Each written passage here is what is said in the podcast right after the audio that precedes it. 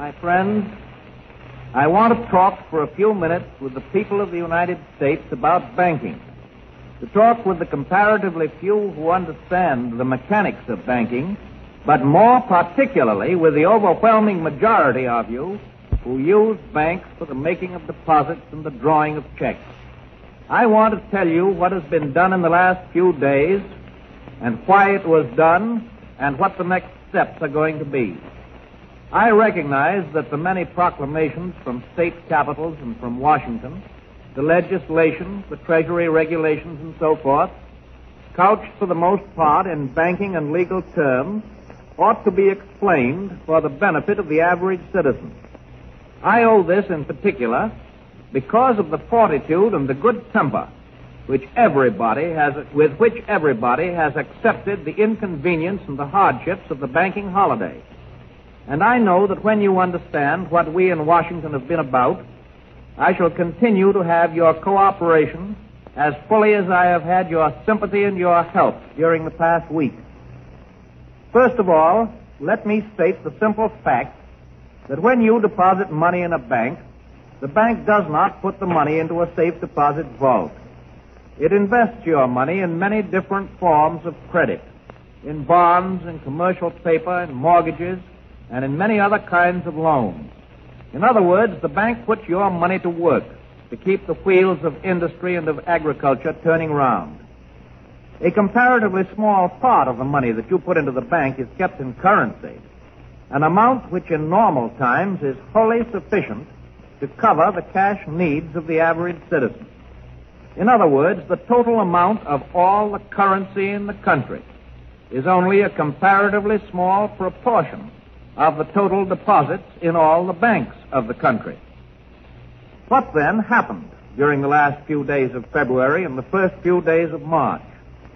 Because of undermined confidence on the part of the public, there was a general rush by a large portion of our population to turn bank deposits into currency or gold.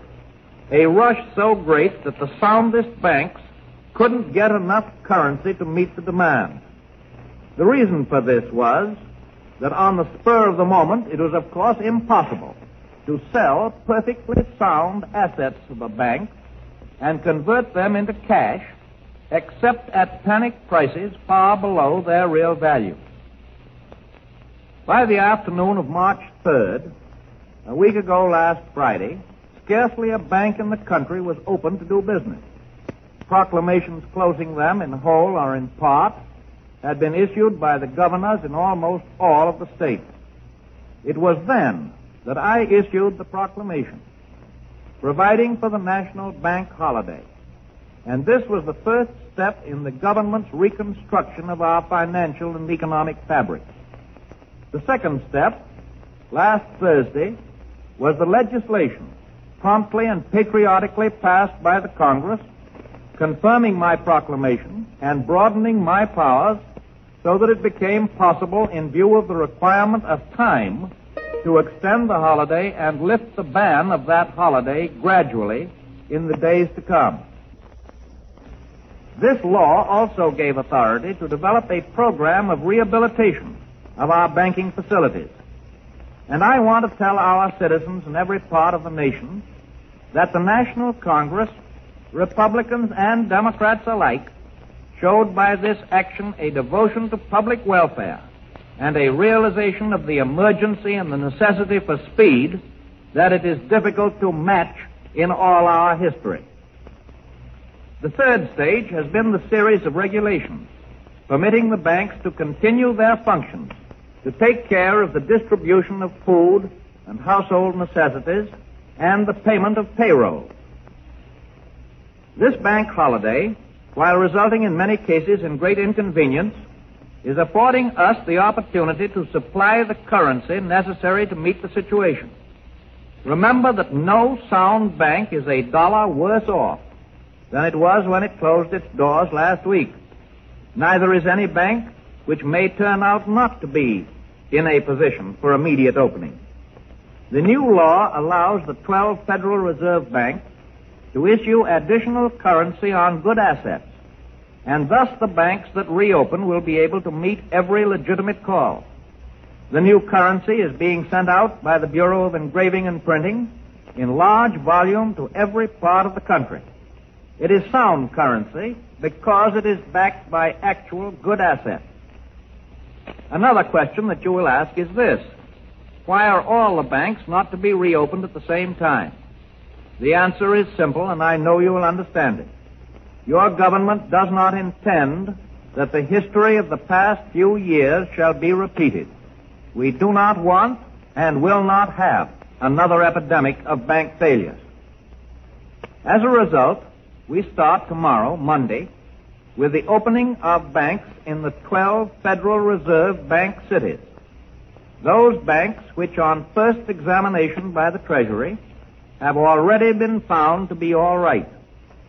That will be followed on Tuesday by the resumption of all other functions by banks already found to be sound in cities where there are recognized clearinghouses. That means about 250 cities of the United States.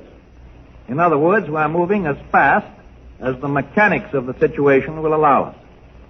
On Wednesday and succeeding days, banks in smaller places all through the country will resume business, subject, of course, to the government's physical ability to complete its survey.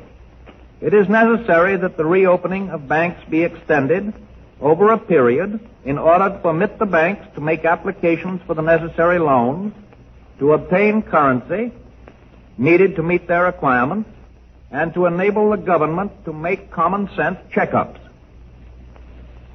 Please let me make it clear to you that if your bank does not open the first day, you are by no means justified in believing that it will not open. A bank that opens on one of the subsequent days is in exactly the same status as the bank that opens tomorrow. I know that many people are worrying about state banks that are not members of the Federal Reserve System. There is no occasion for that worry. These banks can and will receive assistance from member banks and from the Reconstruction Finance Corporation. And of course, they are under the immediate control of the state banking authorities. These state banks are following the same course as the national banks, except that they get their licenses to resume business from the state authorities. And these authorities have been asked by the Secretary of the Treasury to permit their good banks to open up on the same schedule as the national banks. And so I am confident that the state banking departments will be as careful as the national government in the policy relating to the opening of banks and will follow the same broad theory. It is possible that when the banks resume, a very few people who have not recovered from their fear may again begin withdrawals. Let me make it clear to you that the banks will take care of all needs, except, of course, the hysterical demands of hoarders and it is my belief that hoarding during the past week has become an exceedingly unfashionable pastime in every part of our nation. It needs no prophet to tell you that when the people find that they can get their money, that they can get it when they want it for all legitimate purposes, the phantom of fear will soon be laid. People will again be glad to have their money where it will be safely taken care of and where they can use it conveniently at any time. I can assure you, my friends, that it is safer to keep your money in a reopened bank than it is to keep it under the mattress. The success of our whole national program depends, of course, on the cooperation of the public, on its intelligent support, and its use of a reliable system.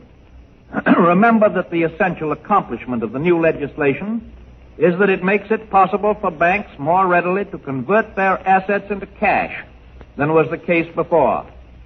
More liberal provision has been made for banks to borrow on these assets at the reserve banks, and more liberal pro- provision has also been made for issuing currency on the security of these good assets.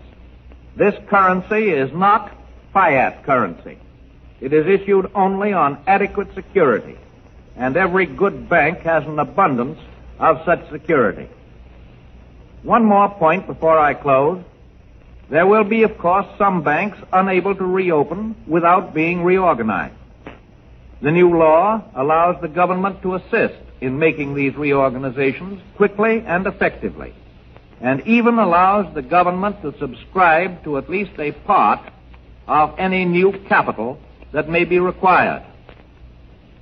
I hope you can see, my friends, from this essential recital of what your government is doing, uh, is doing, that there is nothing complex, nothing radical in the process. We have had a bad banking situation. Some of our bankers had shown themselves either incompetent or dishonest in their handling of the people's funds. They had used the money entrusted to them in speculations and unwise loans. This was, of course, not true in the vast majority of our banks, but it was true in enough of them to shock the people of the United States for a time into a sense of insecurity and to put them into a frame of mind where they did not differentiate, but seemed to assume that the acts of a comparative few had tainted them all. And so it became the government's job to straighten out this situation and to do it as quickly as possible, and that job is being performed. I do not promise you that every bank will be reopened or that individual losses will not be suffered. But there will be no losses that possibly could be avoided. And there would have been more and greater losses had we continued to drift. I can even promise you, promise you salvation for some at least of the sorely pressed banks. We shall be engaged not merely in reopening sound banks, but in the creation of more sound banks through reorganization. It has been wonderful to me to catch the note of confidence from all over the country. I can never be sufficiently grateful to the people for the loyal support that they have given me in their acceptance of the judgment that has dictated our course even though all our processes may not have seemed clear to them. After all, there is an element in the readjustment of our financial system more important than currency, more important than gold, and that is the confidence of the people themselves.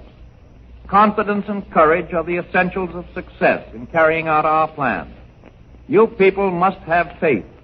You must not be stampeded by rumors or guesses. Let us unite in banishing fear. We have provided the machinery to restore our financial system, and it is up to you to support and make it work. It is your problem, my friends. Your problem no less than it is mine. Together, we cannot fail.